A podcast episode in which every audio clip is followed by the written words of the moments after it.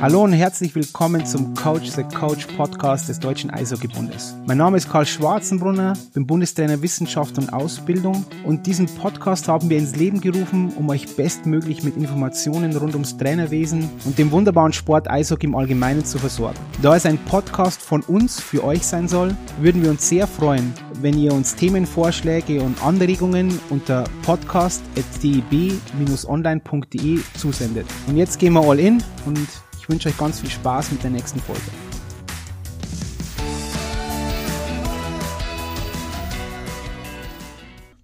Hallo und herzlich willkommen zu einer neuen Folge des DEB Podcast Coach the Coach. Dieses Mal zum Thema Schiedsrichterwesen mit zwei ganz, ganz besonderen Gästen und zwar mit äh, Manuela Gröger-Schneider und Lars Brüggemann. Hallo Manuela, hallo Lars. Hallo. Servus. Servus. Servus, Karl. Grüß dich. Gut. Ähm, Manuela, Lars, wo erwische ich euch gerade? Wo seid ihr momentan? Genau jetzt. Homeoffice.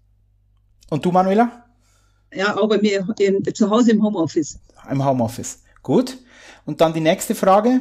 Vielleicht einfach erzählt mal ein bisschen was über euch, was ihr so macht im Schiedsrichterwesen in Deutschland, wo ihr herkommt und wie ihr vielleicht auch Schiedsrichter geworden seid. Schauen wir mal, wo die Reise hingeht. Vielleicht, Manuela, möchtest du beginnen?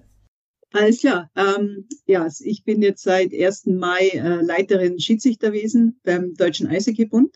Zu meiner Person, ähm, ich bin eigentlich schon sehr lange ähm, involviert im Eishockey, jetzt 100 Prozent beruflich, äh, vorher nur, sagen wir mal, im Amateurbereich, ähm, hobbymäßig Amateurbereich.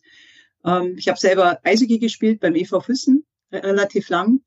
Ähm, durch meinen Vater bin ich dann äh, ins äh, ich sage mal, Schiedsrichterwesen gekommen. Es gab damals schon, so wie heute auch, äh, einen kleinen Mangel. Vor allem im Süden werden ja, sind ja so viele Spiele, die äh, besetzt werden müssen.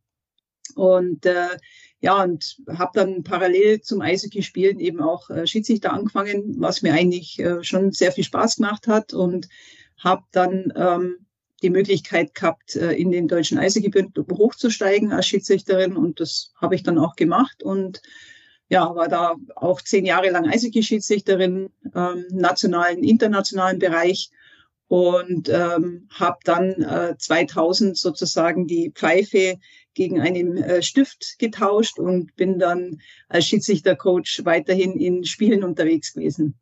Genau, das war meine Kurzfassung. Gut, Manuela, was dann Schiedsrichtercoaches und sowas sind, auf das kommen wir dann später vielleicht noch. Ähm, Lars, erzähl mal deinen Werdegang kurz bitte. Ja, also erstmal vielen Dank für die Einladung, Karl. Eine Ehre. Oh. Ähm, Lars Brüggemann, ja. Äh, ich habe ähm, sehr, sehr lange professionelles Eishockey gespielt und äh, durfte auch ähm, die deutschen Farben vertreten. Also ich hatte eine sehr, äh, meines Erachtens, eine, eine, eine sehr erfolgreiche Karriere, allerdings eine sehr, sehr kurze Karriere als Spieler. Und ähm, danach bin ich dann auf die verrückte Idee gekommen, Schiedsrichter zu werden ähm, ich wollte es persönlich ehrlich gesagt nicht, weil ich ehrlich war und gesagt habe, ähm, als Spieler, mir hat das alles nicht gefallen, äh, was die Schiedsrichter machten. Ich habe immer sehr viel geschimpft über die Schiedsrichter. Ähm, der Interessenskonflikt war einfach, äh, war einfach immer zu groß.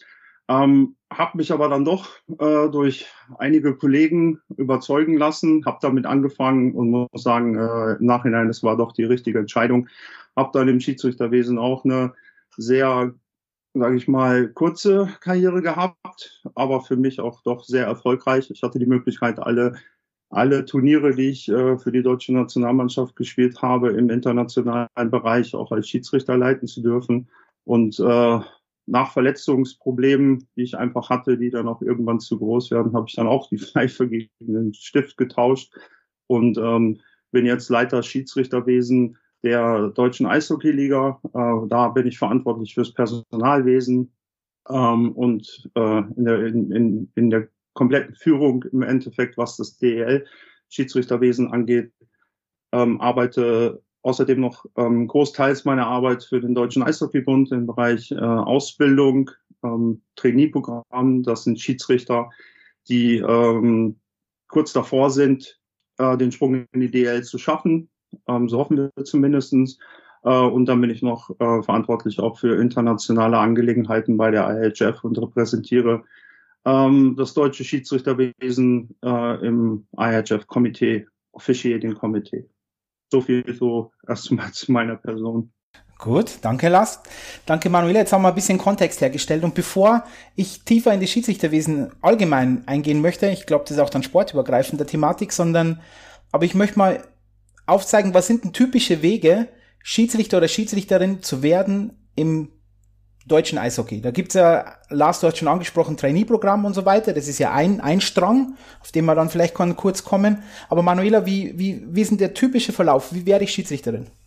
Also der typische Verlauf ist so, dass eben, wenn man Interesse hat, ähm, äh, in den verschiedenen Bundesländern, sich da auf äh, Landesverbandsebene ähm, informiert, wer ist denn da der Ansprechpartner. Da gibt's ja in jedem Landesverband gibt's ja auch sozusagen Schiedsrichterobmänner.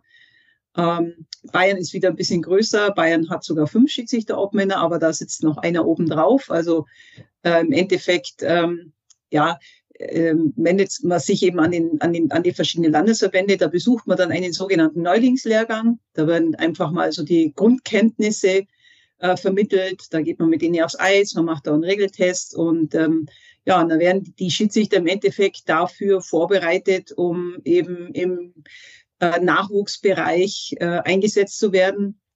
Da ist es ja so, da sind sie ja im Zweimannsystem meistens unterwegs und da müssen sie einfach auch schon äh, abseits Icing und auch Strafen ähm, bewerten. Ähm, wenn sie das dann wirklich sehr gut machen und viel Erfahrung gesammelt haben, dann werden sie auch in den Seniorenbereich äh, in den einzelnen Landesverbände eingesetzt. Und da gibt es verschiedene Werdegänge. Ähm, die meisten machen als erstes mal Linienschiedsrichter. Und äh, wenn sie dann ja einfach mehr Interesse zeigen oder sagen, nee, ich möchte auch mehr Verantwortung, dann können sie da in diesem Bereich eben auch schon Hauptschiedsrichter machen. Ähm, viele Spiele im Seniorenbereich werden in Dreimann, in der Bayernliga äh, in dem Playoff sogar in Firmen geleitet und ähm, genau, da können Sie dann Erfahrung sammeln. Wenn jetzt die Schiedsrichter, Obmänner der einzelnen Landesverbände meinen, ja, der ist richtig gut, der ist richtig engagiert, der hat jetzt auch schon gewisse Erfahrung äh, gesammelt, ähm, der ist äh, praktisch bereit dazu, zum DEB zu kommen, dann werden diese Leute bei uns gemeldet und diese Leute machen dann bei uns ein, auch nochmal einen sogenannten Neulingslehrgang, aber Neulingslehrgang eben für den DEB-Bereich. Und ähm, genau, der findet einmal im Jahr statt und da werden sie dann lizenziert und dann können sie eben auch in diesen höheren Bereich äh, U20, ähm, U17 oder Oberliga und Frauen-Bundesliga eingeteilt werden. Und ja, das ist so einmal, sagen wir mal, der normale Werdegang, was jemand als Schiedsrichter machen kann. Und wie funktioniert dann das Trainee-Programm, Lars? Ich bin jetzt ein Mörderspieler oder Spielerin, bin jetzt gerade fertig und sage, es gibt nur ein Ziel, DL-Schiedsrichterin zu werden. Klar, alles andere schwierig. Ähm, wie funktioniert das, Lars? Ähm, Im Grunde genommen ist, ist der Weg eigentlich auch der, den, äh, den Manu ähm, beschrieben hat. Ähm, dass, ich nenne das jetzt mal so eine kalte Akquise, dass wir einfach Leute haben, die sich irgendwo melden äh, reicht aber alle, reicht nicht mehr. Also wir müssen wirklich auch aktiv ähm, auf, auf äh, ehemalige Spieler, ähm, auf ähm, ja oder aktive Spieler auch noch zugehen, dass es einen Weg gibt, Schiedsrichter zu werden. Ähm, gibt verschiedene Ansätze da. Ähm, wir machen Camps, äh, ich nenne es jetzt mal Tag der offenen Tür, wo sich äh, ehemalige Spieler äh, melden können und dann einfach mal ein, ein, ein Schiedsrichter Minicamp mitmachen. Also das ist jetzt kein Schiedsrichtercamp in dem klassischen Sinne, dass wir da über Regeln sprechen, sondern einfach nur, was heißt es überhaupt, Schiedsrichter zu sein? Ähm, wie verhalten sich Schiedsrichter? Wofür sind sie da? Ähm, dann vielleicht auch ein bisschen aufs Eis gehen selber mal und mal ein Spiel leiten, mal auf sehr anderen äh, Perspektive äh, zu sehen. Und ähm, da sind wir, was das angeht, sehr aktiv. Und äh, sollte da jemand Interesse haben, was Gott sei Dank in den letzten Jahren immer der Fall war, äh, ist der Weg dann im Endeffekt auch so, dass sie sich dann bei den äh, Landesverbänden dann auch melden, äh, dann in das System reinkommen und äh, sobald sich herauskristallisiert, ähm, dass Talent vorhanden ist, ähm, geht es dann in, in so eine Fördergruppe, nenne ich sie mal, ähm, und da ist dann der Weg ähm, Richtung Profi, Profitum auf jeden Fall gegeben. Ob sie es dann schaffen, liegt aber auch dann an ihnen. Wie immer, oder? Also wie wenn ich Spieler bin oder Spielerin und möchte in die Nationalmannschaft. Jetzt, jetzt das erste Mal das Allgemeine. Was braucht man für Eigenschaften, um Schiedsrichter oder Schiedsrichterin zu werden? Und unabhängig jetzt, dass er Regelkenntnisse haben muss, okay, das nehmen wir jetzt mal hin, weil das ist irgendwo, finde ich, gegeben. Aber er muss ja auch andere Dinge können. Sag mal, was, was, was, was findet ihr, was zeichnet einen guten Schiedsrichter oder Schiedsrichterin aus? Unabhängig jetzt mal von Regelkenntnissen. Bereit dazu, Entscheidungen zu treffen. Also ich finde, gerade wenn viele ähm, junge Leute äh, anfangen, ähm, Schiedsrichter zu werden, ähm, ja, die, die, die meisten sind wirklich so, dass sie sagen, ähm, sie haben keine Angst, da unpopuläre Entscheidungen zu treffen. Ja, und einfach dieses Selbstbewusstsein. Das wird natürlich noch weiterhin verstärkt mit den Jahren und mit der Erfahrung und auch mit der, mit dem anderen, also mit dem Schiedsrichterteam. Ja, aber sagen wir, das ist schon eine gewisse Weise, was auch schon vorhanden sein muss. Ähm, wenn ich jetzt ein bisschen so über den ähm, aus, aus meiner Sparte von dem Elitebereich spreche, mir Schiedsrichter angucken. Also ähm, Eishockey ist natürlich so ein bisschen eine außergewöhnliche Sportart, äh, was Schiedsrichter angeht, weil da ist eine Sache, die eine Grundvoraussetzung ist und das ist nun mal Schlittschuhlaufen. Also das gehört nun dazu. Äh, da tun sich andere Kollegen in anderen Sportarten natürlich leichter, wenn sie auf dem Stuhl, äh, Stuhl sitzen irgendwo oder ähm, auf dem Platz stehen und äh, laufen müssen, weil das kann ja eigentlich jeder, hat als Kind mal gelernt. Ähm, Eislaufen ist schon was anderes.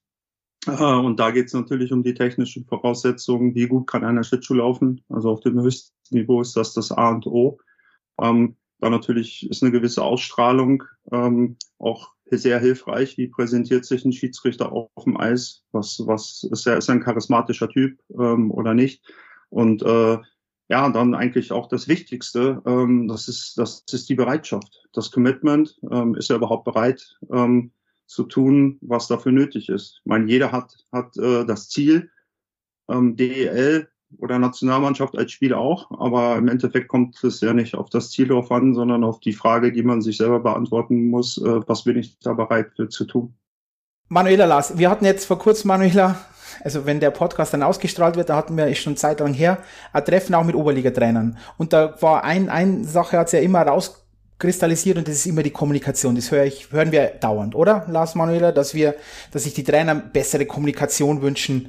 Und was bedeutet für euch jetzt, jetzt wirklich für euch diese Kommunikation und natürlich auch wie die Trainer mit euch oder mit den Schiedsrichtern kommunizieren, aber jetzt mal generell was, wenn ihr Schiedsrichter und Schiedsrichterinnen ausbildet, schult, was heißt das für euch Kommunikation? Weil ihr seid jetzt die dicken Jungs und Mädels, die es ihnen beibringen also Kommunikation ist, ist äh, wenn ein Schiedsrichter dann auf dem Eis steht, also ein elementarer Faktor. Er arbeitet mit der Kommunikation, um einfach ein Spiel auch in der Balance zu halten. Dabei ist es ganz wichtig, ähm, Schiedsrichter auch lernen, wie man richtig kommuniziert. Also was sage ich und was kommt auch bei meinem Gegenüber wirklich an. Ähm, das ist das A und O im Endeffekt, äh, dass sie auch unterscheiden können, ähm, was sind Emotionen, was sind Beleidigungen, die leider auch vorkommen, natürlich. Aber nichtsdestotrotz äh, ist es auch unsere Aufgabe, den Schiedsrichtern das beizubringen, dass äh, Eishockey ein emotionaler Sport ist und der auch hoffentlich immer so bleiben wird. Ähm, wir fördern sogar Emotionen bis zu einem bestimmten Punkt und dann aber auch immer in der Verantwortung zu sein, zu sagen, okay, wenn kommuniziert wird und es Fragen gibt, die beantwortet werden sollen, dann bitte sachlich, kurz und knapp, ähm, damit das Spiel auch nicht verzögert wird. Ich meine, Kommunikation ist ja schön und gut, aber es kommen alle in, in, in eine Halle, in eine Arena, um ein Eishockeyspiel zu gucken und nicht äh, eine Kommunikation oder eine Talkshow sich anzuschauen. Also es sollte das Spiel auf jeden Fall nicht behindern. Manu?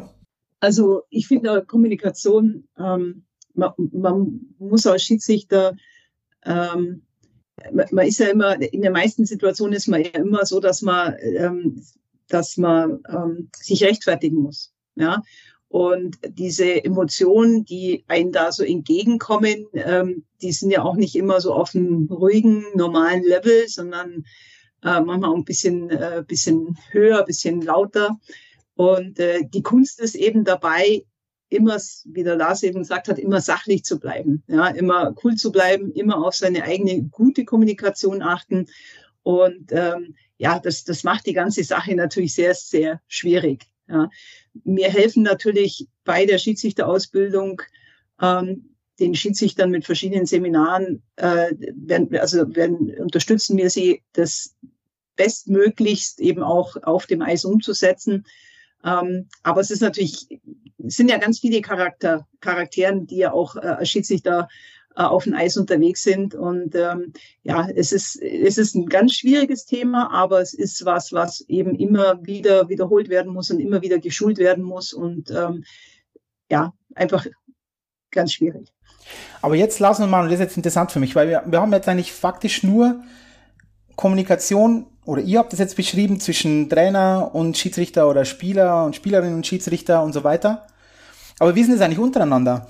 Weil auf das möchte ich mal noch kommen. Wir beim DB, wir sagen ja immer, Schiedsrichter sind eine Mannschaft. Es gibt ja auch Coaches und so weiter. Aber erzählt mal ein bisschen aus dem Nähkästchen, wie funktioniert eigentlich die Kommunikation im, ihr habt das Vier-Mann-System, es gibt einen Schiedsrichter-Coach. Wie funktioniert denn das eigentlich? Weil ich finde, das ist für ganz viele überhaupt gar nicht zugänglich, was da eigentlich passiert. Wie, wie schaut denn das aus bei euch? Wie schaut das, was macht ihr in der Drittelpause? Esst ihr dann eine Banane und das war's? Oder was macht ihr da? Und einen Energieriegel und trinkt ein bisschen oder wisst ihr, das, wie, wie schaut denn da die Kommunikation aus eigentlich unter euch? Ähm, wir haben schon gerade, also ich bin darauf gekommen mit Trainern, weil du es angesprochen hast, mit ja, der genau, Oberliga, ja, mit ja. den Trainern.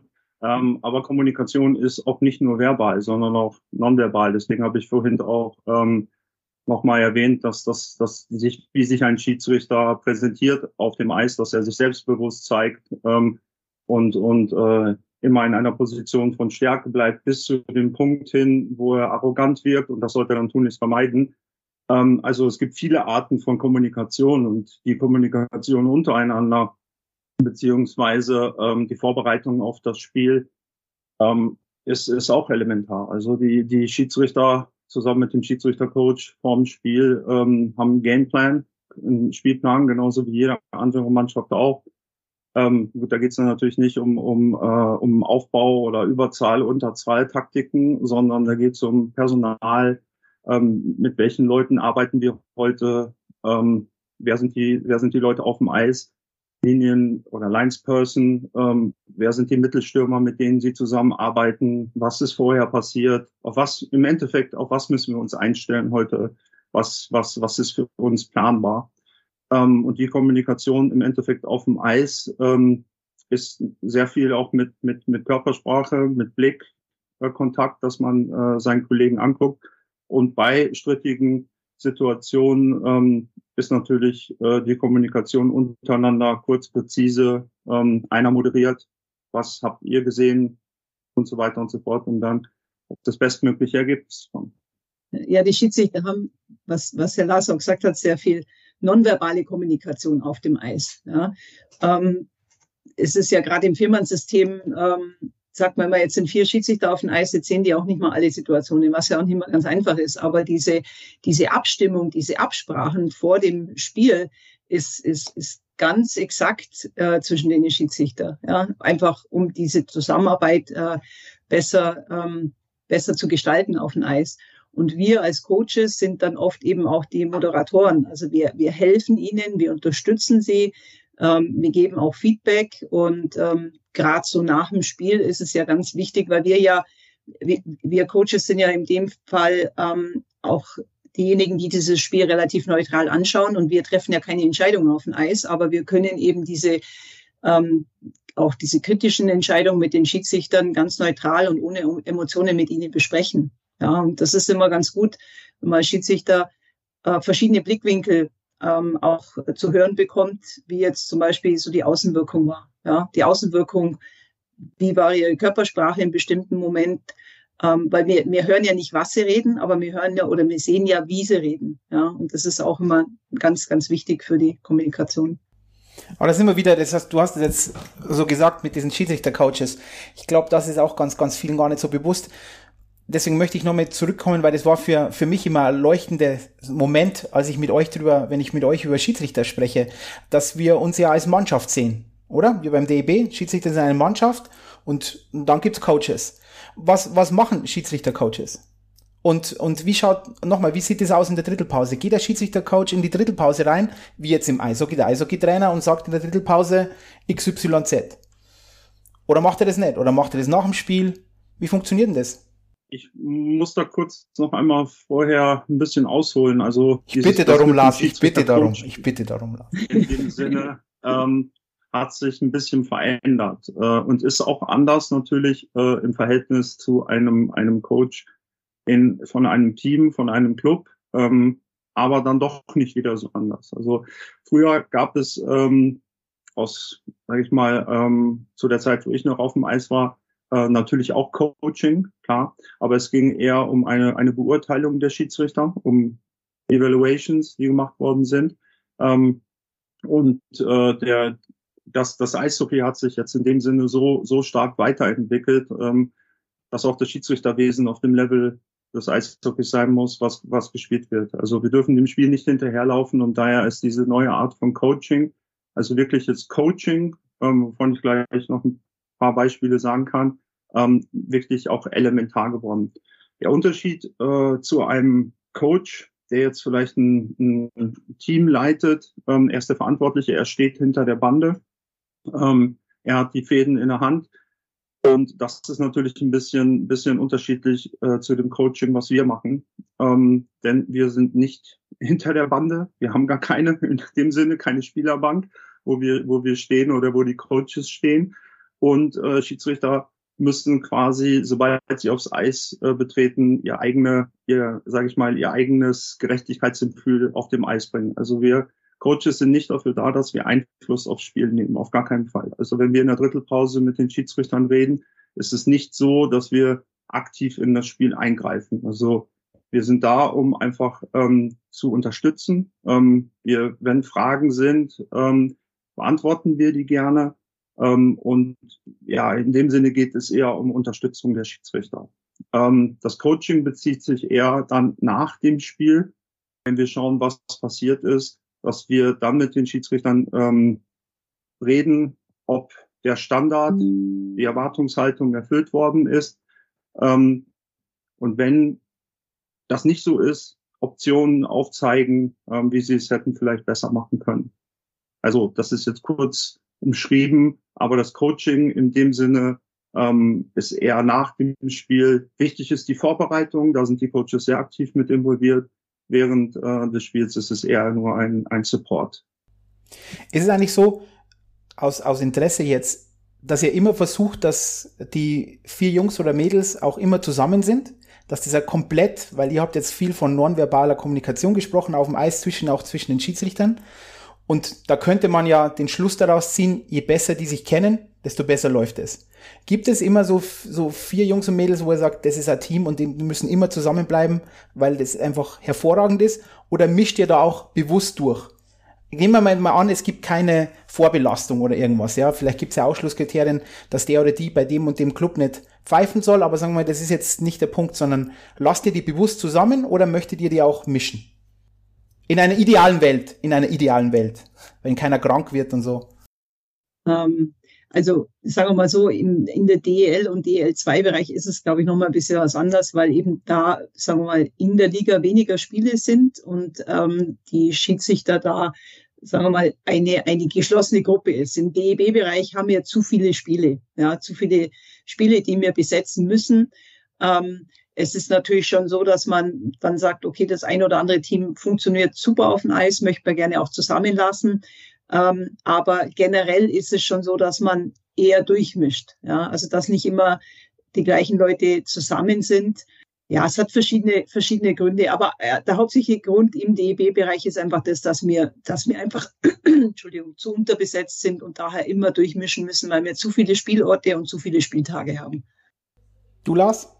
Ja, dieses Argument äh, mit, mit, mit vier Leuten, ähm, das zu machen, äh, hat absolut äh, für und wider, muss ich dazu sagen. Also genau das, was du gesagt hast, äh, enger Verschweiß, Kommunikation ist natürlich ein großer Vorteil. Ähm, davon gibt es aber auch ein paar Widersprüche, ähm, gerade weil wir etwas standardisieren wollen, die Erwartungshaltung und dass sich nicht irgendetwas einschleicht in dem Sinne, weil wir wollen ja den gleichen Service in äh, München, Kaufbeuren, Berlin, Essen, egal wo, es soll der gleiche Standard sein in einer perfekten Welt, muss ich dazu sagen.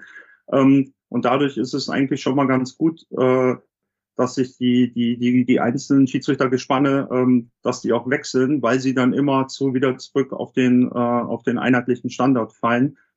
Ähm, nichtsdestotrotz, in der DL zum Beispiel ist es so, dass es durchaus sein kann, gerade am Ende der Saison, dass Pärchen gebildet werden, Linienrichterpärchen und Hauptschiedsrichterpärchen, weil gerade dann auch geguckt wird, okay, wie harmonisieren sie auf dem Eis etc.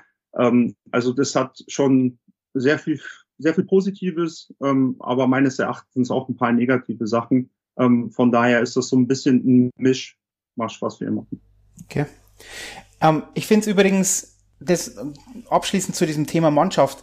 Ich finde das, für mich war das sehr erhellend, weil ich mir dann immer denke, das macht das Schiedsrichterwesen auf einen Schlag viel attraktiver, wenn man sich das so überlegt, dass das eine Mannschaft ist, dass man auch wieder zusammen ist, dass man da nicht immer alleine ist, weil ihr habt ja gerade gesagt, ihr möchtet ja eigentlich aus, aus einer Mannschaftssportart eben aus, aus Eishockey rekrutieren und ich finde das immer für mich war das sehr erhellend, wenn man das herausstreicht, ja, ihr kommt wieder von einer Mannschaft, geht in die nächste Mannschaft. Ihr seid da nicht alleine. Das ist nicht irgendwie so, oh, Schiedsrichter, sondern ihr seid zusammen. Ihr gehört zusammen. Ihr bereitet euch wieder auf ein Spiel vor. Ihr seid, ihr seid Teil des Spiels. Ich finde, das ist immer, für mich war das erhellend. Ich äh, muss auch dazu sagen, ich war ja, wie ich anfangs erwähnte, ein großer Kritiker von den Schiedsrichtern. Und ähm, als ich aufgehört habe, aktiv Eishockey zu spielen, ähm, war eigentlich ein großer Punkt und kann man sich vielleicht äh, schlecht vorstellen. Ähm, aber was habe ich, was habe ich vermisst beim Spiel? Und äh, war es das Spiel, ähm, Fans? Äh, für mich war es so, dass ich es wirklich vermisst habe, mit meinen Kollegen in der Kabine zu sitzen. Also das, das hört sich vielleicht verrückt an, aber das ist nun mal bei einem Eishockey-Team eine, eine, eine verschworene Gemeinschaft, eine, eine kleine zweite Familie. Und äh, als ich angefangen habe, Schiedsrichter zu werden, ähm, kam dieses Gefühl wieder. Und je mehr und mehr ich das gemacht habe, ähm, also sobald einmal dieses, diese, diese, diese Mauer durchbrochen ist und man es macht, merkt man eigentlich, ähm, ja, dass es gut ist. Also dass es Spaß machen kann. Okay. So, jetzt gehen wir ins Eingemachte. Seid ihr bereit? ähm, Manu, du hast ja vorher gesagt, dass eine wichtige Eigenschaft ist ja, Entscheidungen zu treffen. Und jetzt möchte ich von Entscheidungen überleiten auf Regeln. Das war die beste Überleitung auf Welt. Und zwar einfach eine provokante Frage, warum sind die Regeln eigentlich nicht schwarz-weiß? Warum gibt es da 50 Shades of Grey? Also als Beispiel, Abseitsregel, wo jeder sagt, ist komplett einfach. Aber wenn ich jetzt rückwärts in, in das äh, offensive Drittel reinfahre, habe ich dann den Puck unter Kontrolle oder nicht? Das ist wieder ermessen. Oder Goal Interference, also wenn ich den Torhüter da irgendwo behindere, ganz viel ermessen. Warum ist das so? Warum kann man nicht einfach sagen, es gibt schwarz, gibt weiß, bam, so ist es. Also die, die, die angesprochene Abseitsregel ist ja noch die einfachste. Da, da, im Endeffekt gibt es ja nur schwarz und weiß, beziehungsweise in dem Fall blau oh. und weiß. Ja. Uh, Manu, ähm, da, wow, okay. Da bin, ich, da bin ich jetzt gespannt. es gibt halt noch ein paar ja, Interpretationen. Also das, das ist so, die Eishockey-Regeln sind, glaube ich, mit eines der schwersten Regeln, die es in einer Sportart gibt. Also ich habe jetzt, ich kenne jetzt nicht alle Regeln von allen Sportarten, aber ich, ich traue mir zu sagen, dass Eishockey schon sehr schwierig ist. Ähm, und ja, es, es gibt noch ein paar Situationen in, in, in, bei Abseitsentscheidungen, die kennen die wenigsten Leute, die kennen also wirklich nur die Leute, die Schiedsrichter, die da ähm, aktiv sind. Ja. Und jetzt ist natürlich das Spiel sehr, sehr schnell, ja, und man muss da sehr, sehr genau schauen und, und auf viele Punkte achten, um da auch immer die richtige Entscheidung zu treffen.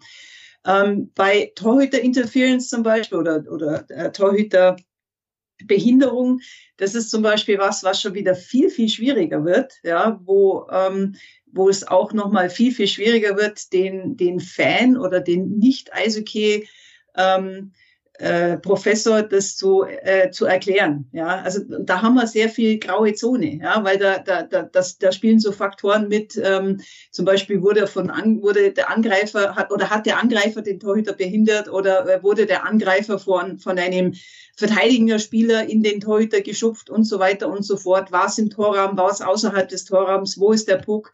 Ja, also da, da gibt es so viele ähm, Faktoren und wir haben wirklich etliche Videobeispiele ja, von sämtlichen Ligen, ob das NHL, ob das DEL, ob das IHF ist oder was auch immer. Es gibt immer wieder faszinierende Situationen, wo du sagst, okay, das habe ich jetzt noch nie gesehen, weil das einfach wieder mal was ganz was Neues und was anderes ist. Ja. Und ähm, man kann das gar nicht äh, schwarz-weiß machen. Also man hat früher das alte Regelbuch war ein bisschen mehr schwarz-weiß, muss man sagen, ja, weil eben wir Menschen ja schon dazu neigen, das auch so zu wollen. Ja, hier bin ich auf der richtigen Seite und hier bin ich eben auf der Seite, wo ich was entscheiden muss. Ähm, aber das funktioniert einfach im Eishockey nicht. Ja, also es ist sehr schwierig. Aber Lars, du kannst da auch noch was dazu sagen. Ja, warum ist das Regelbuch ähm, sehr, sehr grau in dem Sinne? Ähm, weil wenn man sich das Spiel selber anguckt, ähm, das Spiel selber ist nicht schwarz-weiß. Und ähm, wenn man überlegt, was, was Schiedsrichter im Endeffekt auf dem Eis machen, ähm, sie, sie, sie, sie treffen Entscheidungen in Realgeschwindigkeit. Ähm, und dann, je nachdem, äh, wenn man dann auch noch äh, die Erfahrung des Schiedsrichters dabei tut, ähm, seine Position auf dem Eis ähm, und dann kommt noch Ermessen dazu, ähm, das ist alles, das ist alles subjektiv. Das kann gar nicht schwarz und weiß sein. Also das, das ist einfach Fakt. Und äh, das Wichtigste, was ein Schiedsrichter machen kann, ist im Endeffekt äh, beiden Mannschaften eine faire Chance zu geben, das Spiel zu gewinnen und, und für eine sichere Umgebung äh, zu sorgen, wo sich die Spieler sicher fühlen, um den Sport so auszutreiben, um, um und um den Schiedsrichtern ein bisschen mehr, ähm, sage ich mal, Interpretation zu lassen, um es fair zu machen ähm, ist es meines Erachtens auch gut, wenn ein Spiel nicht schwarz-weiß ist, ähm, dass der Schiedsrichter auch nicht schwarz-weiß entscheiden muss. Okay, jetzt, oh wow, wow, da bin ich jetzt, seit, puh. Ähm, Jetzt möchte ich ein bisschen Advocatus Diaboli sein. Oder nein, eigentlich möchte ich mehr Fürsprecher der Schiedsrichter und Schiedsrichterinnen sein. Ihr würdet euch ja sehr, sehr viel ersparen, wenn es schwarz-weiß wäre. Oder? Das höre ich ja raus. Weil schlussendlich, wenn ihr auf der einen Seite habt ihr dann, ich sage das jetzt auch bewusst, mehr Macht ja, weil ihr könnt Entscheidungen auch interpretieren. Auf der anderen Seite kann der, der Trainer, der Fan, der Spieler dann wieder sagen, pff, das ist jetzt nur, weil die Manu das so sieht oder der Lars das so sieht und der Karl wird es komplett anders sehen. Ist das pff, nicht, nicht eine Schwierigkeit? Also wäre es für euch nicht sogar angenehmer, wenn es schwarz-weiß wäre? Und ein paar Sachen könnte man schon schwarz-weiß machen. Goal Interference, wenn der da drin ist, pfeife ich ab, fertig, bumm, aus. Ja, aber da geht es, wie gesagt, um Fairness. Und ähm, du hast gerade von Spach äh, etwas gesagt. Ähm, Schiedsrichter, wenn sie schwarz-weiß hätten, sie haben halt auch viel, sehr viel Macht. Also in dem Sinne, ähm, ich sehe das eher, sie haben eine große Verantwortung. Weil oh, das ist sehr schön gedreht, Punkt, sehr schön gedreht, Lars, sehr schön gedreht. Der sie, äh, der sie auch gerecht werden müssen. Und ähm, es geht natürlich da auch in gewisser Weise in ein Erwartungsmanagement, wo gefragt, natürlich, äh, wo gefragt werden darf, was kann ich erwarten von den Schiedsrichtern ähm, und was werde ich erwarten von den Schiedsrichtern. Und eins kann ich schon mal sagen, Perfektion schon mal nicht. Das ist einfach ähm, eine Sache, die wird es nie geben. Äh, wir versuchen exzellent zu sein. Perfekt wird es, wird es, dieses Wort gibt es im Eishockey im Endeffekt nicht, weil Eishockey ein Spiel von Fehlern ist. Und das, das, das gehört zu allen Parteien dazu. Schwarz-Weiß ist halt es ist immer, wie gesagt, diese Subjektivität ähm, wird es immer geben. Ähm, aber nichtsdestotrotz versuchen wir auch in dem grauen Bereich. Also man muss schon sagen, jetzt das Regelbuch äh, ist ein bisschen grau geschrieben, um einfach eine Interpretation offen zu lassen. Aber wir versuchen natürlich auch diese, diese Sachen zu standardisieren und zu sagen, okay, ähm, was ist innerhalb dieses Standards, wo, wo möchten wir hin? Was erwarten wir von den Schiedsrichtern? Und wenn alle damit an Bord sind, ähm, wird es im Endeffekt, äh, ja, wie soll ich sagen, ähm, nachvollziehbar für alle Parteien. Und das ist das Wichtigste.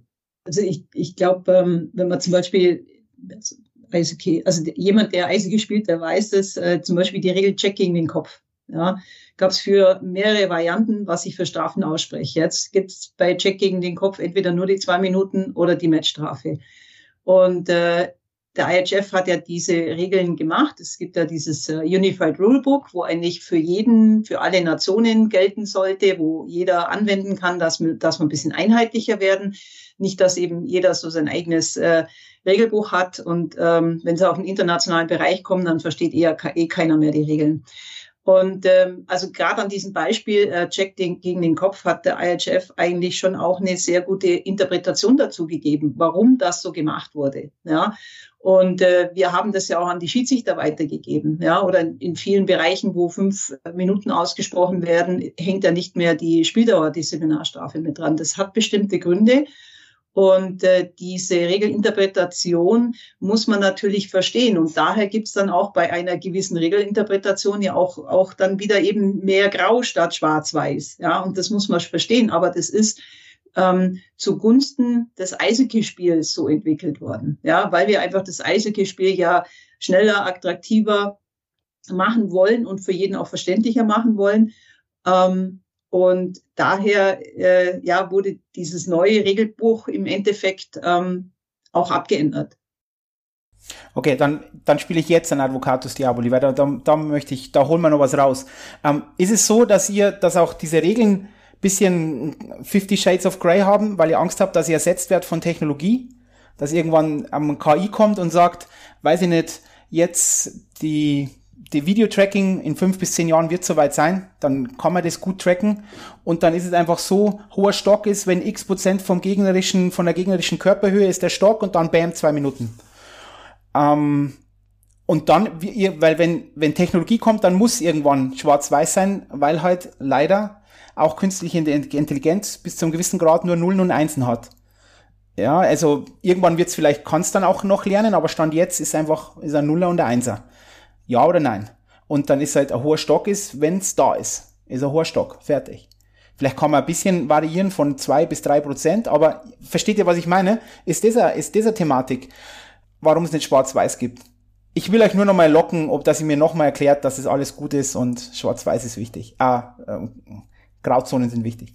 Also ich bin fest davon überzeugt, ähm, dass es in diese Richtung gehen wird, weil ähm, wir leben, wir leben in einem Technologiezeitalter und wir können die Technologie, ähm, den Fortschritt einfach, einfach nicht stoppen und den sollten wir auch nicht stoppen.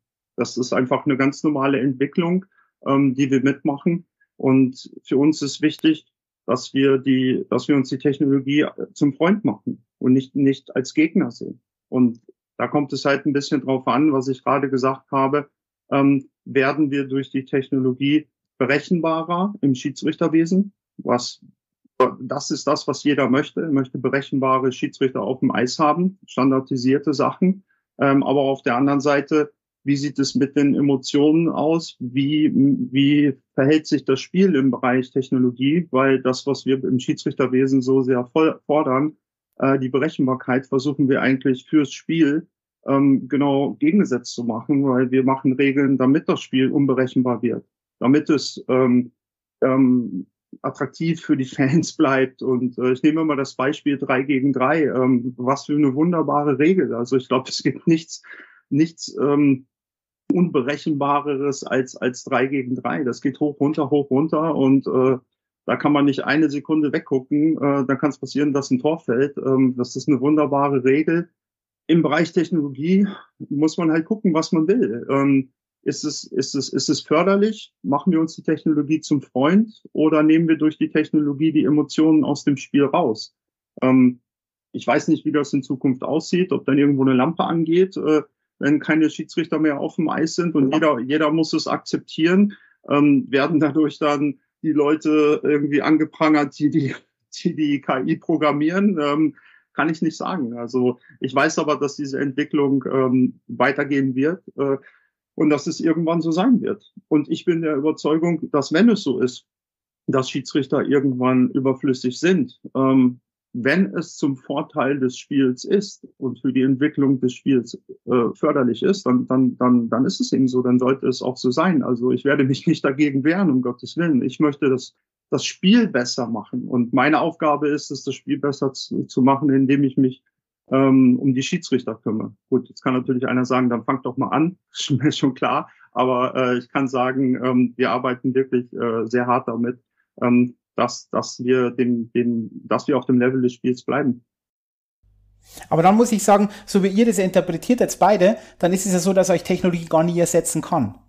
Sondern die kann nur Hilfe sein, Assistenz, aber nie ersetzen, weil ihr ja auch du hast es ja schön gedreht, von Macht Richtung Verantwortung, weil ihr auch viel Verantwortung übernehmen wollt und dadurch durch, was ja künstliche Intelligenz irgendwann nie nie kann, wobei da bin oder da, das wird die nächste Frage.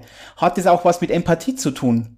Ist diese Verantwortung auch empathisch, also dass ihr dann ihr könnt auch dann mitfühlen oder müsst ihr dann eigentlich sagen, Empathie hat damit gar nichts zu tun, weil wenn Empathie rausgeht, dann ist vielleicht schon so, dass Technologie irgendwie euch ersetzen kann irgendwann mal, weil Technologie wird ja alles können, außer empathisch zu sein. Das ist ja eine der grundlegenden Unterschiede von einem Menschen zu einer künstlichen Intelligenz.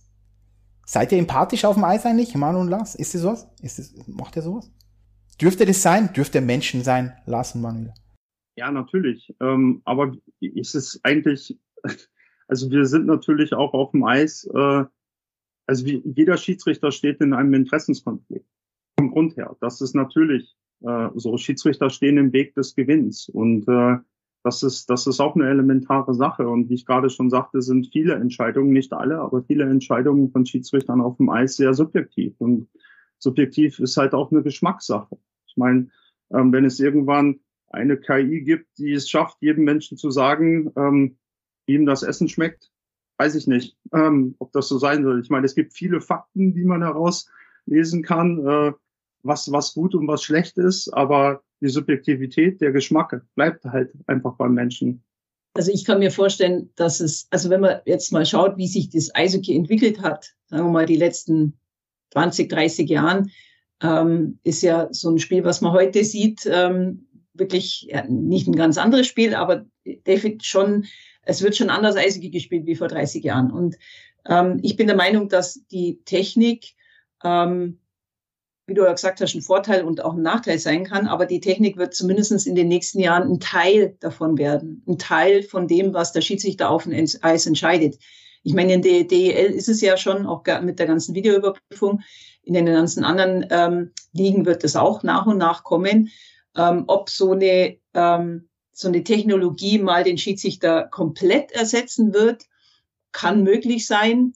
Aber ich kann mir vorstellen, dass es noch einige, wenn nicht sogar Jahrzehnte dauern wird. Ja, also Jahrzehnte kann ein Jahrzehnt vielleicht sein, ich weiß es nicht genau, aber äh, ich glaube nicht, dass das so schnell passieren wird, weil eben Eishockey ja eben schon ein ganz schwieriger eigener Sport ist, einfach auch durch die Geschwindigkeit, durch die Geschwindigkeit auf dem Eis. Das ist schon sehr schwierig. Aber die Technologie kann helfen, ähm, vielleicht auch eben, ja, bessere Entscheidungen hört sich blöd an, aber die richtigen Entscheidungen zu treffen auf dem Eis. Gut, dann gehen wir vielleicht einen Schritt weiter oder bleiben wir bei dem Thema irgendwo, Videobeweis, weil das hast du jetzt gerade angesprochen, Manuela. Auch da, finde ich, gibt es immer noch sehr, sehr viele Missverständnisse, was man auch in bestimmten Ligen mit einem Videobeweis überhaupt überprüfen darf. Da möchte ich mal, könnte mal ein bisschen Licht ins Dunkle bringen. Was darf ich wirklich überprüfen? Was wird vielleicht aus eurer Sicht noch kommen? Ihr seid da auch in dieser IHF tätig, wo ihr dann auch solche Dinge auch besprecht und einfach mal im, im Vergleich zum Fußball, die ja von 0 auf 100 gegangen sind, gar kein Videobeweis und dann haben sie irgendwie alles überprüft, was ja nicht so gut gelaufen ist die ersten Jahre. Jetzt wird es immer besser. Erzählt mal, wie, wie läuft der Videobeweis ab? Was darf man schon? Wo geht die Reise hin? Ich glaube, Lars, da fängst du an, weil DEL ja doch äh, den höchsten Standard am Videobeweis hat. Ja, also die DL hat äh, sehr viel Erfahrung mit dem Videobeweis. Das ist schon seit seit sehr vielen Jahren. Fing irgendwann mal an mit VHS-Kassetten, ähm, sind jetzt äh, wirklich auch auf einen sehr hohen Standard angekommen. Und äh, die Anwendung des Videobeweises ist natürlich da auch elementar. Mache ich es mir zum Freund oder äh, mache ich es mir zum Feind? Ähm, gar keine Frage. Und äh, im Endeffekt ist gut das, was überprüft werden darf im Videobeweis, das ist ganz klar geregelt. Ähm, das steht im Regelbuch. Da gibt es auch noch verschiedene ähm, Regelungen, je nach, je nach ähm, Technikstand äh, in den Arenen. Ähm, manche Ligen benutzen eine Coaches Challenge. Wir haben sie zum Beispiel in Deutschland noch nicht, aus den verschiedenen Gründen. Ähm, äh, aber grundsätzlich im Videobeweis äh, kommt es immer noch auf die Entscheidung des Schiedsrichters drauf an. Also das ist äh, die, die, die Tatsachenentscheidung des Schiedsrichters. Das ist im Endeffekt das Elementare, was wir haben. Ähm, Schiedsrichter sind im Spiel. Sie, sie, ähm, sie haben die Emotionen im Spiel. Ähm, sie haben ein, ein, ein sehr gutes Bauchgefühl ähm, oder sollten zumindest ein sehr gutes Bauchgefühl haben, was richtig und was, was, was falsch ist. Ähm, sie sind dafür ausgebildet. Sie haben die Erfahrung. Und äh, dieses Vertrauen muss man auch einfach haben. Und äh, wir arbeiten sehr, sehr, sehr viel damit, die Schiedsrichter in die richtige Position zu bringen, ähm, sich die richtigen Fragen zu stellen. War der Spieler, ähm, wie ist der Spieler in den Torraum gekommen, zum Beispiel bei Torhüter Interference, konnte der Torhüter seinen Job machen und so weiter. Ähm, Und diese, diese Entscheidung, diese Tatsachenentscheidung, die sie, die sie auf dem Eis treffen, ist im Endeffekt elementar. Und der Videobeweis ist nur etwas, äh, kannst auch sagen, Videokontrolle.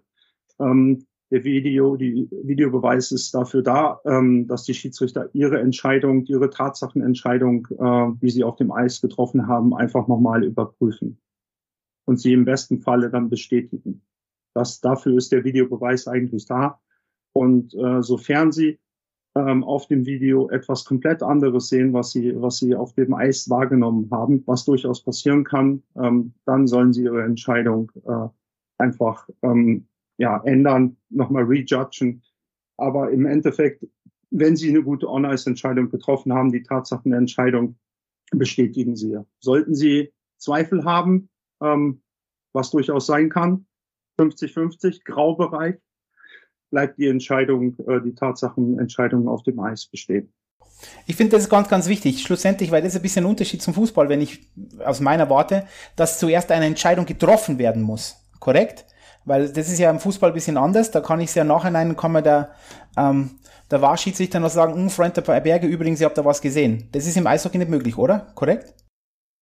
Ähm, nein. Und, und der, und wie gesagt, der, der, der Videobeweis in dem Sinne, ähm, oder die Kontrolle, dieses, dieses Schwarz und Weiß. Also ich meine, es gibt, es gibt Sachen, die sind relativ einfach auf dem Videobeweis, ist der Puck über die Linie oder nicht. Also hm? in dem schönen Fall, wenn man den Puck dann auch sehen kann und nicht interpretieren muss, ist er in der Fangern, wo ist er in der Fangern. Aber das ist eine schwarz-weiße Entscheidung. Die ist natürlich äh, relativ einfach beim Video. Ähm, aber nichtsdestotrotz gibt es auch äh, Ermessenssachen beim Video. Und die werden durch Video auch nicht besser. Und von daher ist es auch so, dass wir beim Videobeweis zum Beispiel keine Strafen geben. Diese, dieses Ermessen muss der Schiedsrichter auf dem Eis haben. Also bei, dem, bei der Kontrolle geht es im Endeffekt äh, ähm, darum, ob es ein Tor ist oder nicht. Und dann ist es genau, wenn wir diese Strafen haben, also wir, wir überprüfen ja auch große Strafen, die der Schiedsrichter vorher gesehen hat, ähm, ob sie nochmal äh, ihre Entscheidung mindern können oder ob die Strafe besteht. Bestehen bleibt. Aber, aber ich finde, das ist ein wichtiger Punkt. Beim, da ist jetzt ein Tor, ist ein Tor oder nicht, und ich sehe dann auf dem Videobeweis eine Strafe, dann darf ich die aber nicht geben. Ich finde, das ist ein wichtiger Punkt, weil das höre ich so oft von Trainern auch, aber das sieht man doch ganz klar, da ist auch Strafe. Aber das hat mit dem Videobeweis in dem Moment gar nichts zu tun. Das verstehen ganz viele, finde ich auch immer nicht wirklich. Die dann immer sagen, ja, dann muss er auch die Strafe. Nein, muss er nicht, weil es gibt das Regelwerk in dem Moment gar nicht her. Und zum Beispiel ist es dann eine Kickbewegung, oder? So eine Kicking Motion. Das ist schon wieder eine Messensache, oder? Korrekt beim Tor oder nicht? Ja, nein. Also gerade Kicking Action ist eine Sache, die, die sehr, sehr, sehr viel ähm, Fingerspitzengefühl und sehr grau ist. Eine, eine Distinct Kicking Motion in dem Sinne, eine, ein, ein ähm, ja, eine, eine Kickbewegung, die das Bein macht. Also unsere Schiedsrichter sind auch darauf trainiert, diese Sachen immer in Realgeschwindigkeit zu sehen, weil das Ablenken eines Pucks äh, ist nämlich erlaubt und genau. da ist auch eine Bewegung vom Schlittschuh zu sehen und äh, in Realgeschwindigkeit kann man besser erkennen, ob äh, ein, ein Abpraller da ist oder, oder eine Kickbewegung, die dann im Endeffekt den Puck ins Tor befördert. Ähm, aber das ist, wie gesagt, auch ähm, subjektiv, ja. Vielleicht, Manuel, bevor es kurz zu den anderen Ligen geht, habe nur eine Frage, Lars. Generell, wenn jetzt Coaches Challenge, äh, Challenge irgendwann kommt, weil auch da gibt es viele Missverständnisse aus meiner Warte raus, was darf man denn alles challengen?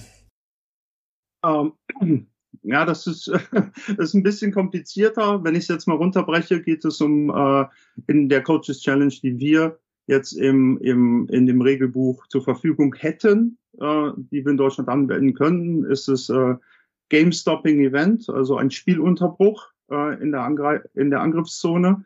Ähm, solange der Puck die, äh, das Drittel nicht verlassen hat, kann gechallenged werden. Ein Handpass, ein, ein hoher Stock, also ein hoher Stock-Zuspiel, äh, Spieler zu Spieler. Ähm, abseits ist ein, äh, eine Challenge und äh, äh, Torhüterbehinderung wäre eine Challenge. Manuela, wie schaut es in den unteren Ligen aus? Funktioniert denn da mit dem Videobeweis? Nehmen wir mal Oberliga.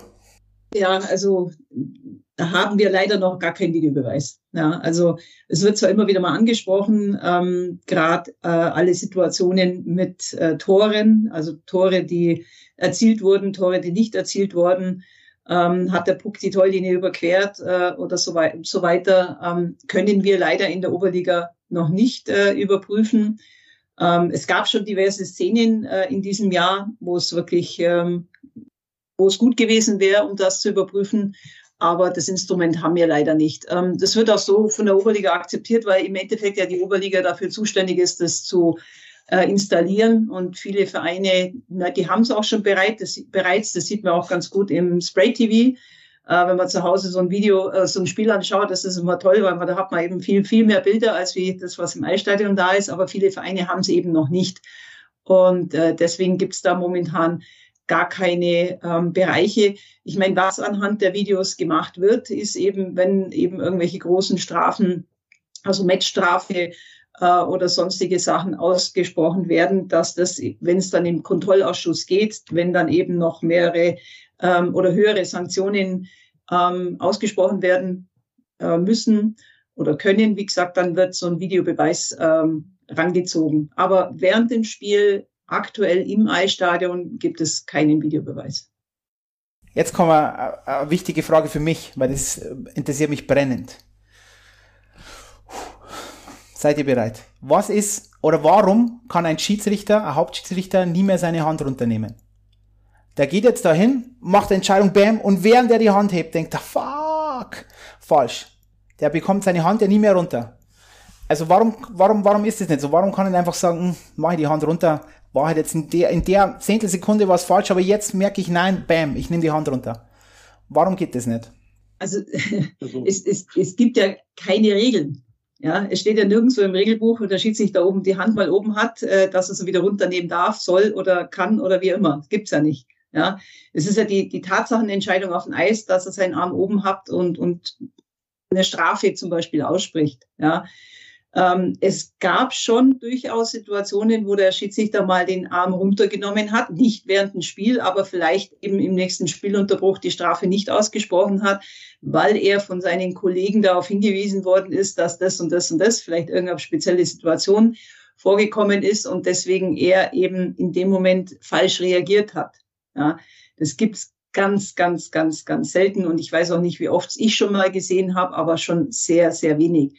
Ähm, ich meine, wenn jetzt so eine Situation äh, drei, vier Mal im Spiel passiert, dann, dann wird ja der, dann ist ja der Schiedsrichter nochmal glaubwürdig. Ja, er macht es ja nicht aus Spaß und Jux und Dollerei, dass er den Arm oben äh, nach oben nimmt, sondern er sieht ja irgendwas, wo seines Erachtens ähm, er reagieren muss und er bestrafen muss. Ja, deswegen hat er seinen Arm eben oben.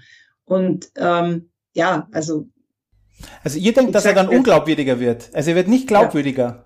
Ja. Ah, okay, interessant ich habe eigentlich da ein bisschen, ja, weiß jetzt nicht, ob ich eine andere Meinung dazu habe, aber das ist nun mal, ähm, Schiedsrichter stehen auf dem Eis und äh, ja, sind Menschen, die eine Meinung haben, ganz klar. Und sie sehen etwas und äh, heben dem Arm, weil sie der Meinung sind, das ist eine Strafe. Nur ein Schiedsrichter, der auf dem Eis steht, ist in einer Position, wo er die Verantwortung hat und seine Meinung wird dann zur Tatsache. Und äh, diese Tatsache, damit muss er dann auch umgehen und er muss lernen, die Geduld zu haben, sich dann auch sicher zu sein, äh, wenn er den Arm hebt, äh, dass diese Tatsache dann auch ist. So von daher den Arm wieder runterzunehmen als Schiedsrichter ist, glaube ich, äh, nicht so besonders äh, gut. Würde ich jetzt mal behaupten. Okay. Okay. Fair. Dann möchte ich die große Klammer machen, bevor wir zur letzten Frage kommen. Und zwar, was erwartet ihr eigentlich euch als Schiedsrichter oder als Schiedsrichterin von Trainern, von Eltern, von Spielern? Es gibt ja eine gewisse Erwartungshaltung. Wenn, wenn man Trainer fragt, dann sagen sie, ja, alles, was ihr vorher schon gesagt habt, sollen eigentlich ein perfektes Spiel pfeifen und unabhängig sein oder und immer, immer die richtigen Entscheidungen treffen und nicht parteiisch und so weiter. Was erwartet ihr euch denn von Trainern, Eltern und Spielern? Eltern jetzt besonders, die möchte ich, das möchte ich, weil es ja im Nachwuchs da auch immer wieder Thematiken gibt, wo sich Eltern schon, sagen wir, sich mal elaboriert zu bestimmten Entscheidungen des äh, Schiedsrichters oder der Schiedsrichterin äußern?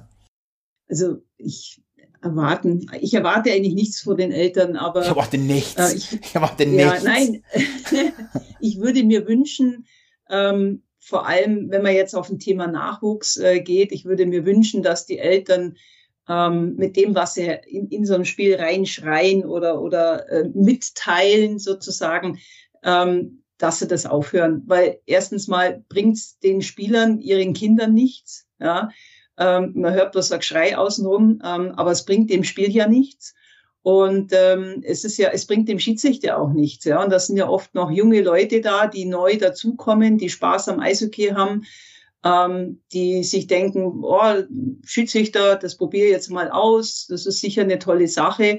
Und äh, dann kommen, dann kommen von außen eben so Stimmen. Und gerade beim Nachwuchsspiel sind es ja nicht viele Leute, da hört man ja jede einzelne Stimme. Und dann wird man teilweise äh, beschimpft und, und ähm, das verschreckt dann so junge Leute, ja, die gerade anfangen, das erschreckt die Leute und sagen dann, nee, das brauche ich eigentlich nicht. Ich, hab, ich will hier Spaß haben und ich will hier mit den Spielern äh, das Spiel ordentlich leiten und habe keine Vorurteile zu nichts und niemanden, der in diesem Eisstadion ist. Und jetzt werde ich von wildfremden Leuten beschimpft. Und ähm, dann macht es denen keinen Spaß mehr und dann hören die nach kürzester Zeit wieder auf. Und ähm, ja, das, das bringt niemandem was. Also es bringt den Kindern nicht, die auf dem Eis stehen, das bringt den Schiedsrichtern nichts, was auf dem Eis stehen und das hat eigentlich nichts mit dem Spiel zu tun, das gerade ähm, das gerade läuft. Ja. Ähm, sagen wir, wenn man in einem Eisstadion ist, wo 5000 Leute drin sind und 5000 Leute schreien irgendwas, dann hört man nicht mehr jeden Einzelnen und dann gehört das irgendwo zum Spiel dazu. Ja. Ähm, das ist wieder eine, eine andere, andere Situation. Aber ich würde mir halt einfach sage, Fairness. Fairness ist ganz wichtig äh, gegenüber dem Spiel und gegenüber alle Beteiligten. Das wäre eigentlich, finde ich, eine wichtige Sache. Ja, also ich glaube, dass da ähm, man auch schon unterscheiden muss, ähm, wie immer im, in, in unserem tollen Sport, sind es Emotionen oder, oder sind es Beleidigungen? Also grundsätzlich dieses, diese Schiedsrichter, du hattest von Macht gesprochen, ich nenne es Verantwortung. Ähm, man darf eins nicht vergessen, also das Spiel gehört den Spielern. Das, das, ist, das ist ganz, ganz elementar. Es gehört den Kindern, es gehört den, den Spielern, die spielen, äh, den Profis, den Fans. Deswegen, das ist der Grund, warum Schiedsrichter auf dem Eis stehen. Ähm, Schiedsrichter sind ja einfach elementar für das Spiel. Sie müssen auf dem Eis stehen. Und ich glaube, ähm, wenn man es mal realisiert ähm, oder dieses Problem sieht, wie wichtig äh, Schiedsrichter sind und wir die Probleme, die Nachwuchsprobleme, die wir haben, ähm, einfach, einfach real sind, ähm, muss man sich einfach auch mal selber, und das kann nur jeder sich selber die Frage stellen, ähm, bin ich, bin ich, bin ich Teil des Problems oder bin ich Teil der Lösung? Schiedsrichter sind wichtig für die Spielerentwicklung, ähm, für die Sicherheit der Spieler. Ähm, sie sind einfach nur eine, eine ja, sie sind der Service für das Spiel. Ähm, und das ist, glaube ich, mal elementar, dass man sich darüber mal Gedanken macht, äh, bei allen Emotionen, die, die, die da, da sind, ähm, vielleicht auch einfach mal sich die Erwartungshaltung an sich selbst äh, ähm, vielleicht ein bisschen runterschraubt ähm, gegenüber Spieloffiziellen ähm, und das einfach vielleicht auch mal ein bisschen vermenschlicht. Ähm, aber im Großen und Ganzen ist das vielleicht auch ein, ich ja, ein bisschen vielleicht auch ein kulturelles Problem, ja, ich bin auch der Meinung, dass das oft eine, Kultur ist und auch eine Kultur kann man übrigens, das sage ich immer und immer wieder, kann man auch verändern. Das ist nichts in Stein gemeißeltes. Man muss sich nicht äh, in Anführungszeichen gegenseitig die ganze Zeit beleidigen, sondern das geht auch anders. Zeigen auch andere, andere Sportkulturen, wo das nicht gang und gäbe ist. Mm, letzte zwei Fragen. Ich bin ja immer für Autonomie, also dürft euch aussuchen, wer welche beantwortet. Die erste ist, wie schaut das Schiedsrichterwesen in fünf bis zehn Jahren aus und das zweite ist, wie sieht die Schiedsrichterausbildung in Deutschland in fünf bis zehn Jahren aus. Und jetzt kommt ihr. Lars, du darfst dir die erste Frage aussuchen. Habe jetzt so entschieden, Manu, tut mir leid. Okay. Ähm, ja, ich glaube, dass das äh, hängt, ein, hängt ein bisschen miteinander zusammen. Also Schiedsrichterausbildung und wo ist das Schiedsrichterwesen äh, in 15 Jahren? Ähm, ich glaube, dass mit den Problemen, die wir gerade zu kämpfen haben, äh, einfach, dass das, das Recruitment äh, elementar ist und, und die Ausbildung der Schiedsrichter, ähm, diese Philosophie zu implementieren, was Schiedsrichter ähm, äh, auf dem Eis eigentlich machen sollen, was ihre Aufgabe ist, abgesehen vom Einhaltung der Regeln und so weiter und so fort, sondern sie dienen dem Spiel und das wirklich auch äh, zu verinnerlichen. Ähm, und wo das Schiedsrichterwesen in 15 Jahren ist, das äh, kann der Mann beantworten jetzt. ja, 15 Jahre ist ein, ist ein langer, äh, langer Weg. Ähm, ist echt schwierig, wo wir in 15 Jahren sind. Also ich hoffe, dass wir in 15 Jahren ähm, so viel Schiedsrichter haben, ähm, die, die wir in allen Spielen weiterhin einteilen können.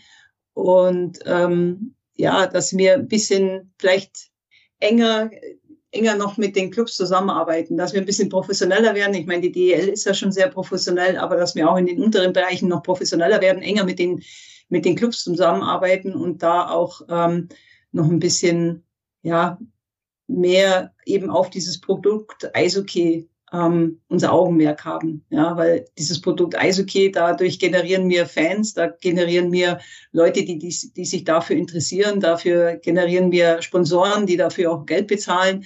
Und ich denke mal, das ist was, was ähm, vielleicht in den nächsten Jahren noch wichtiger wird, noch mehr präsenter in den Medien auch zu sein und, und das Spiel interessanter zu machen oder weiterhin interessanter zu machen oder zu bleiben.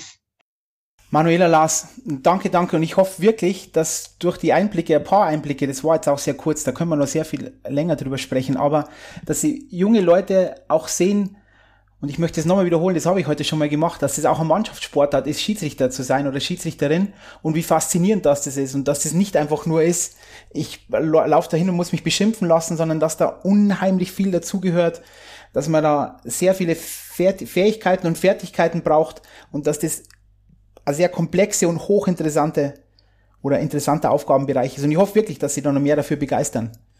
Und einfach sehen, ja, ich finde das, was du gesagt hast, auch Lars, schlussendlich, das ist eine, ist wieder eine Mannschaft und ich hoffe, dass noch viele in diese Mannschaft Schiedsrichter reinkommen. Danke Lars, danke Manuela für alles. Passt auf auf euch, bleibt unbesiegbar. Bis bald. Vielen Dank. Servus. Danke.